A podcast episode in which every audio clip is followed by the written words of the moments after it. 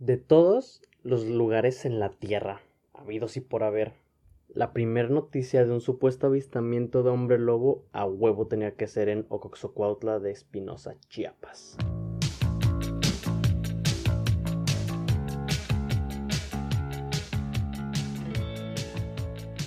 Hola, bienvenidos al segundo capítulo de Pláticas con un esqueleto.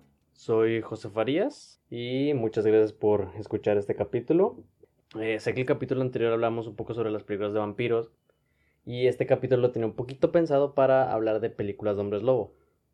Pero eh, me topé en Twitter con un hilo un poco viejo, creo que ya fue hace un par de meses, la verdad, eh, donde hablaban sobre un peculiar caso ocurrido en un municipio en Chiapas, creo que sí, fue, sí, me parece que sí, donde los eh, ciudadanos de tal lugar, que es Ocosocuautla de Espinosa, eh, dicen haber visto múltiples veces avistamientos de un hombre lobo en los alrededores del pueblo. La verdad no sé si es pueblo que sea, pero vamos a llamarlo pueblo, por así.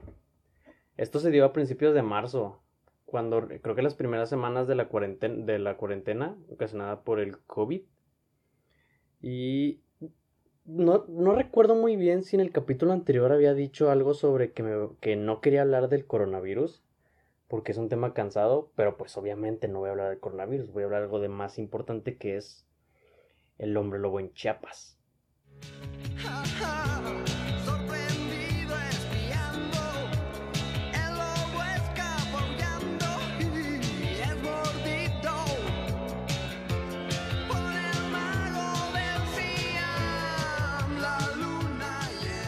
Esto ya lo dijo una psicóloga que eh, al, escuchar el caso se dio cuenta que era simplemente una histeria colectiva.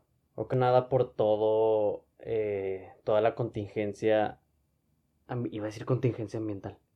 Eh, la contingencia de salud que ha ocurrido por em, este virus. Voy a poner un poquito más en contexto para que me entiendan qué chingados pasó hubo reportes en...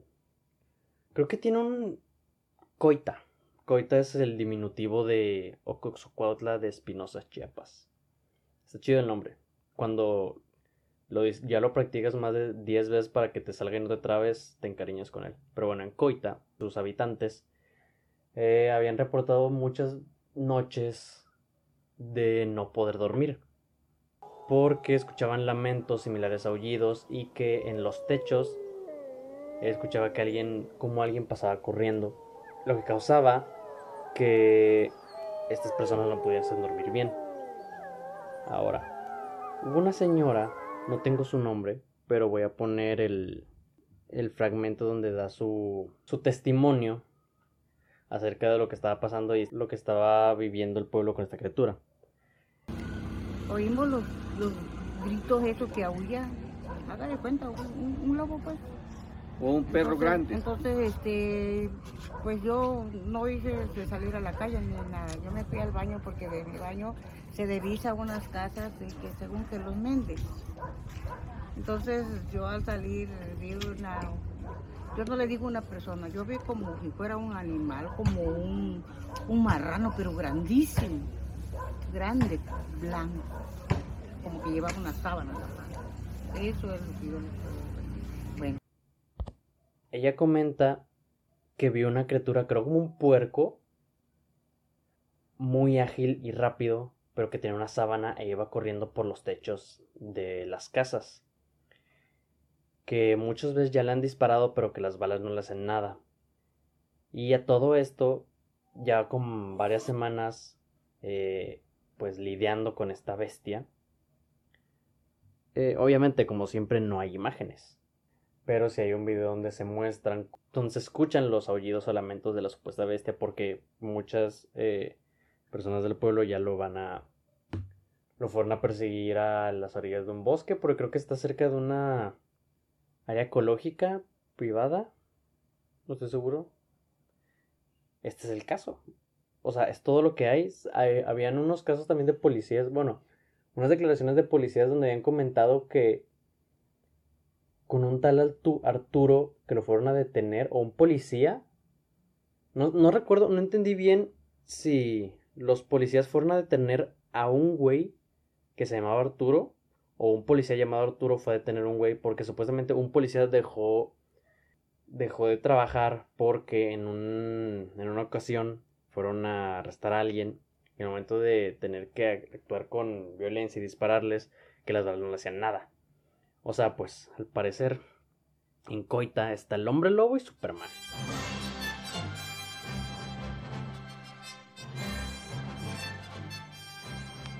Esto me dio risa, no risa, o sea, porque, como ya les comenté, me gusta mucho creer en los hombres lobo.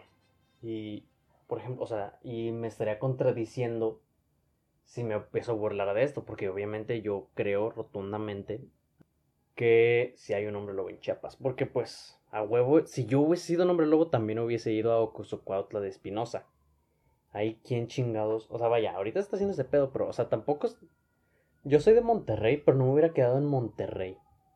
O sea, teniendo en cuenta que yo tengo la lógica de poder transformar en hombre lobo, que no me gusta esa lógica.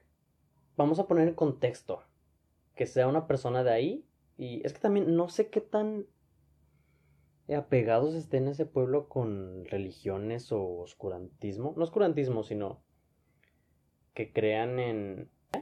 Porque si creen mucho, se podría prestar a que a la maldición original del hombre lobo que se contagió por algo. No se contagió, pero se pegó por una maldición gitana.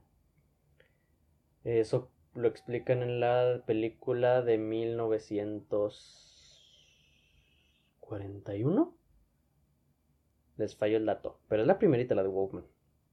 Donde a Lawrence Talbot es mordido por una bestia en un campamento gitano y va con una gitana a que le quite, a que le ayude, pero ella le explica que cómo es la maldición, que no importa qué tan bueno seas de corazón, te puedes convertir en una bestia.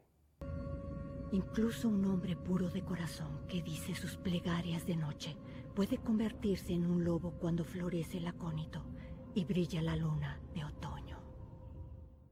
Y eso me gusta mucho de la leyenda del hombre lobo.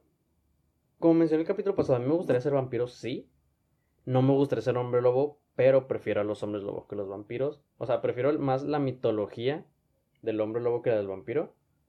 Ahora, eh, como ya les había comentado, tenía una pequeña fiebre por las películas de vampiros y ver este caso de... Bueno, volver a leer todo este caso del hombre lobo en Chiapas me gustó mucho y me trajo recuerdos de las películas que yo comencé a ver, o sea, el por qué yo comencé a ver películas de hombres lobo. Y creo que la primer conexión que yo tuve con un hombre lobo no fue por una película, sino eh, yo tengo seis primos. Dos de ellos son menores que yo por meses y uno de ellos eh, nacido en octubre. Jugábamos mucho cuando estábamos chiquitos y enfrente a, a nuestra casa donde vivíamos a contraesquina, ¿sí? Había un parque.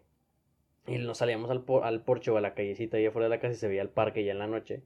Y en ese entonces había muchas bugambilias recién, bueno, no recién, ya estaban grandecitas, pero tampoco tan vomitadas como una bugambilia grande.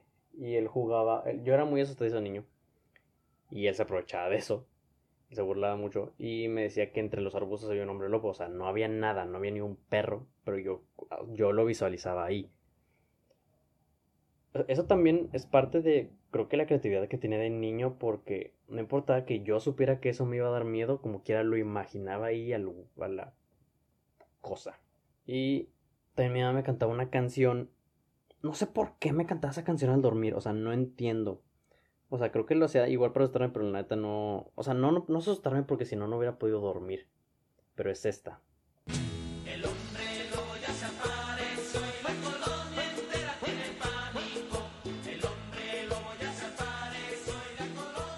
Y la primera película de hombres lobo que yo recuerdo haber visto fue, eh, o igual una animada como en el caso de los vampiros, fue Alvin las ardillas conocen al hombre lobo, porque hubo un tiempo donde Alvin las ardillas empezaron a sacar varias películas donde conocían, donde se mezclaban con personajes de terror.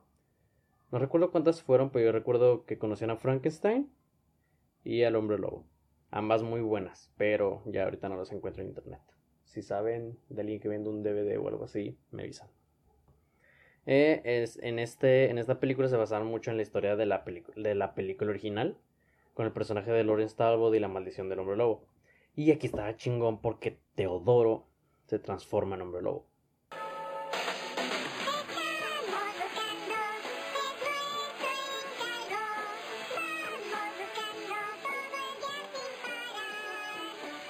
También otra escena que yo recuerdo, otro capítulo, no es de Alvin Ardillas, sino que es de mi caricatura favorita, Los Chicos del Barrio. Eh, pero aquí cambiaban el hombre lobo por un nombre perro, pero es la misma cosa. Cinco.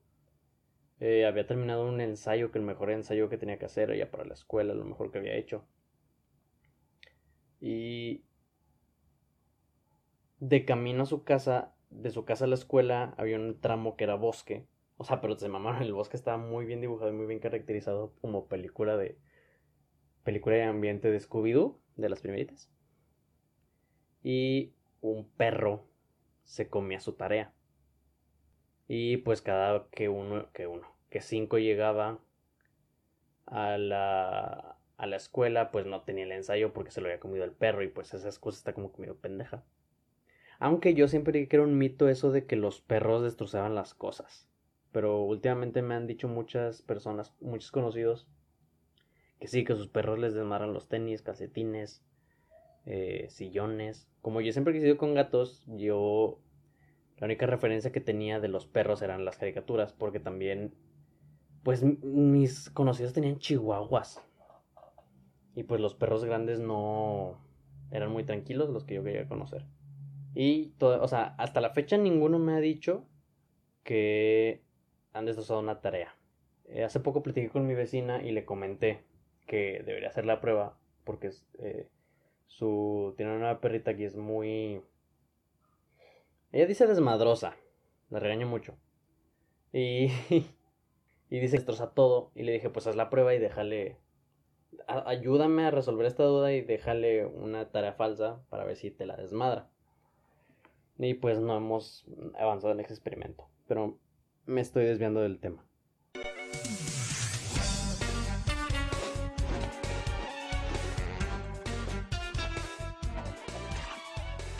Volviendo a los hombres lobo.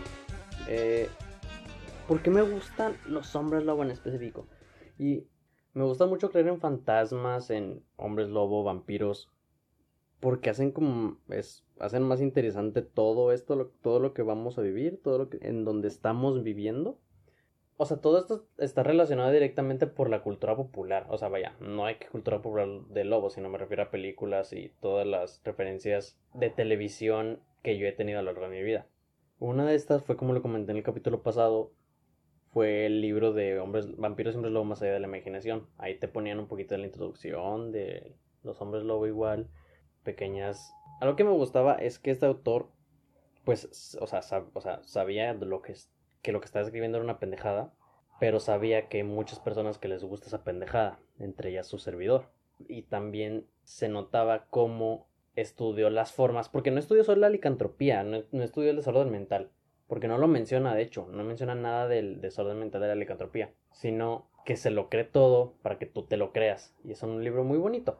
Y él, esta, esta teoría de historia no supe si él la hizo porque he buscado en otros en otras partes y no la encuentro, pero me gustó cómo metía la historia de los hombres lobo desde pues tiempos muy cabrones, desde la fundación de Roma con Rómulo y Remo. Él decía que bueno, es que no sé si es él, pero pues yo lo leí de sus palabras, de su libro, así que voy a citarlo a él. Pero no sé si lo saben, eh, Rómulo y Remo son los originales fundadores de Roma eh, lo hice entre comillas porque pues solo terminó siendo uno, que fue Rómulo. Fueron gemelos, pero no recuerdo quién eran sus padres, pero sé que la historia viene, eh, comienza, diré, porque fueron abandonados en un bosque, no sé abandonados o los dejaron o sus papás murieron y se quedaron ahí, pero el chiste estaba en un bosque y una loba, Luperca, la, los amamantó, o sea, vaya, la loba no se llamaba así, así le llamaron ellos o alguien así le llamó en la vida. No estuve en no, no tuve el gusto de estar con ellos, perdón. Eh, pues ya pasó todo de que Rómulo mató a Remo. Eh, se consolida como el primer rey de Roma. Y en el libro, en Vampiros Hombres Lobo más allá de la imaginación, mencionan que Rómulo para tener el poder, le rezaba a un dios de la luna. No sé si es el dios actual de la luna en la mitología romana o un dios lobo, pero según yo el dios lobo está más relacionado con la guerra que con el poder. Pero él en una ocasión como ofrenda da a su hijo, sacrifica a su hijo para ofrecérselo a este dios y el dios como una forma, o sea, porque lo vio aberrante el hecho de que matara a su hijo simplemente por poder, lo maldice con que cada vez que va a la luna llena se va a transformar en una bestia. Y de ahí nació todo el mito de los hombres lobo. Y para los que son fans de Assassin's Creed, en Assassin's Creed Brotherhood, el juego que se desarrolla en Roma, hay misiones secundarias donde tú tienes que pelear contra los seguidores de Rómulo que están vestidos de lobos para conseguir una armadura. O sea, quiero creer, o sea, eso de Assassin's Creed me dio todavía a creer más en esa teoría, aunque no la he encontrado, si la quieren buscar adelante y si la encuentran me la platican. Pero, eh, pues sí, me gustan mucho las pendejadas.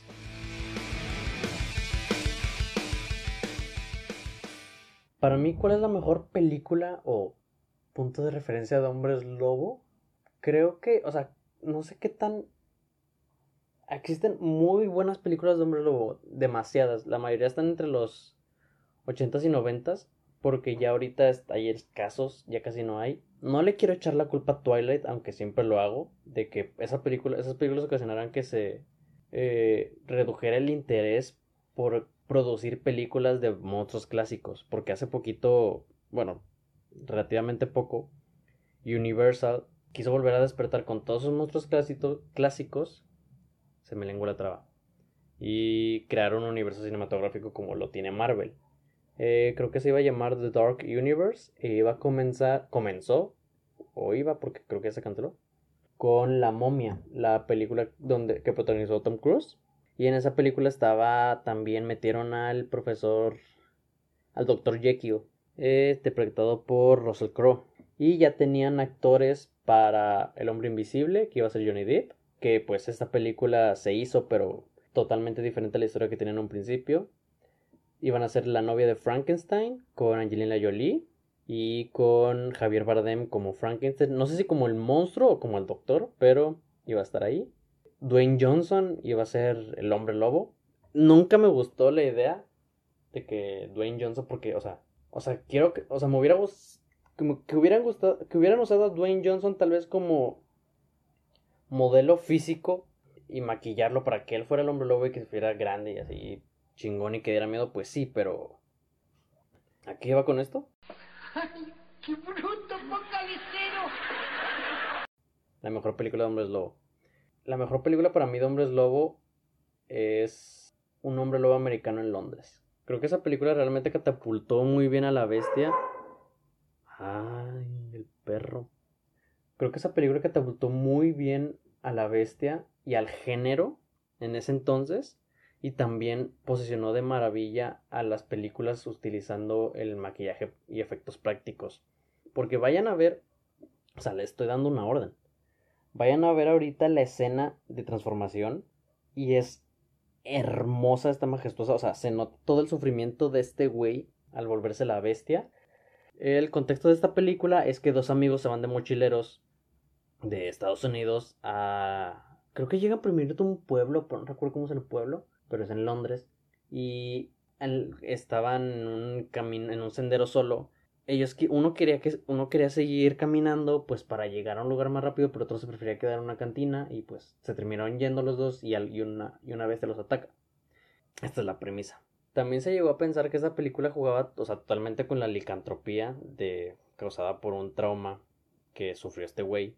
Y el terror psicológico apuntando a la inseguridad dentro de una ciudad.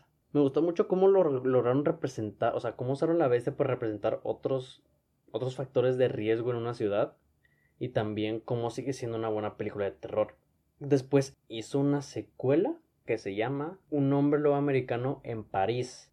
Está muy fea, la verdad. O sea, la secuela no me gustó mucho porque aquí utilizan efectos de CGI y los, lobos se ven horribles. eh, aquí trataron de meter más, le metieron más legado a la maldición presentando a más lobos, pero la protagonista ahora es, eh, fue protagonista mujer, de hecho es la misma protagonista de, o coprotagonista de la trilogía de Before Sunrise y el güey, o sea, el, ella es la francesa y el güey que va de viaje pues nada más se enamora de ella. Aullido eh, de Howling utilizó muy bien la fórmula del maquillaje práctico, los efectos prácticos, perdón. Aquí relacionó los temas de violencia intrafamiliar y el violencia a la mujer, presentando al, hombre en general como la bestia. Lo que me gusta mucho es que, por ejemplo, los vampiros presentan toda esta vanidad, eh, sensualidad y elegancia, y el hombre luego en las películas puede presentar distintas cosas relacionadas a una, lo que es una bestia, lo que es lo más profundo, a lo más oscuro de un ser, como en este caso era el, un hombre americano en Londres que puede ser el desorden que le causó y el, trauma eh, vivido en su viaje. Que en esas películas se fueron deteriorando cuando también le quisieron meter acción. Entiendo que unas películas existan películas que tengan que tener subgéneros, porque pues sí, el cine ahorita es una mezcla de géneros, ya no se puede clasificar mucho. Pero hablando de las películas de inframundo, no sé, no sé si inframundo se basó en un libro o en algún cómic. No las he visto completas, no sé cuántas sean. Pero sé que aquí juntaron las dos, eh, las dos, los dos mitos más grandes, los vampiros y los licántropos, y lo hicieron pelear en una guerra de años. Y me gusta la mitología que llevan de cómo se desarrolló la guerra, pero no me gusta el diseño de los lobos. Algo, algo que así hace muy bien esta película es como que sí le da ese respeto a ambas bestias de que, güey, pues son muy cabronas y los vas a tener acá, pero pues fue como si hicieran, creo que un poco de las películas de Resident Evil con hombres lobo. Pero si los hombres lobo fueran soldados. Eh, hay una película también donde sé que una tropa de soldados, no la he visto, pero sé que una, no tropa, un, unos güeyes, unos soldados se quedan encerrados en una casa porque a un, un soldado lo atacó un lobo y se tratan de resguardar ahí porque hay hombres lobo merodeando la zona. Y pues ellos están peleando contra esos hombres lobo. No la he visto, pero he escuchado muy buenas reseñas de ella donde mencionan cómo presentan esa acción y sigue siendo tratando de meter más al gore a la bestia, porque también no las películas de los de hombres lobo no son tan sangrientas. Y creo que antes de todo esto que vi después, o sea, entre Alvin las ardillas, esa película, y El hombre lobo americano en Londres, conocí, creo que también una de las mejores películas de, de monstruos en general, donde sí lograron equilibrar bien la acción, eh, los efectos están decentes y tiene un buen casting. Y ese es Van Helsing con Hugh Jackman y Kate Blanchett. Eh, en esa película me gustó mucho cómo mezclaron los elementos de religión con las bestias porque mezclaron muchas leyendas como por ejemplo que Van Helsing es Gabriel Van Helsing, el ángel Gabriel, y cómo él es la mano derecha de Dios tratando de vencer a todas las bestias que hay en este mundo y como pues Dios lo manda a la tierra a pelear contra ellos. Y uno pues el más grande que es Drácula. Y aquí sí respetan bien igual y ponen la dualidad entre estas dos, entre estas dos maldiciones, entre estas dos bestias, los vampiros y los hombres lobos, siendo entre ellos iguales, pero que solo uno puede vencer al otro. Y también respeta las demás películas de vampiros que son eh, Frankenstein y Las novias de Drácula, porque también hubo muchos borradores descartados de esta película donde, donde querían meter a Dr. Jekyll y al mozo del lagonés. Que según yo el mozo del lagonés sí hay una pequeña referencia, pero solo quedó ahí.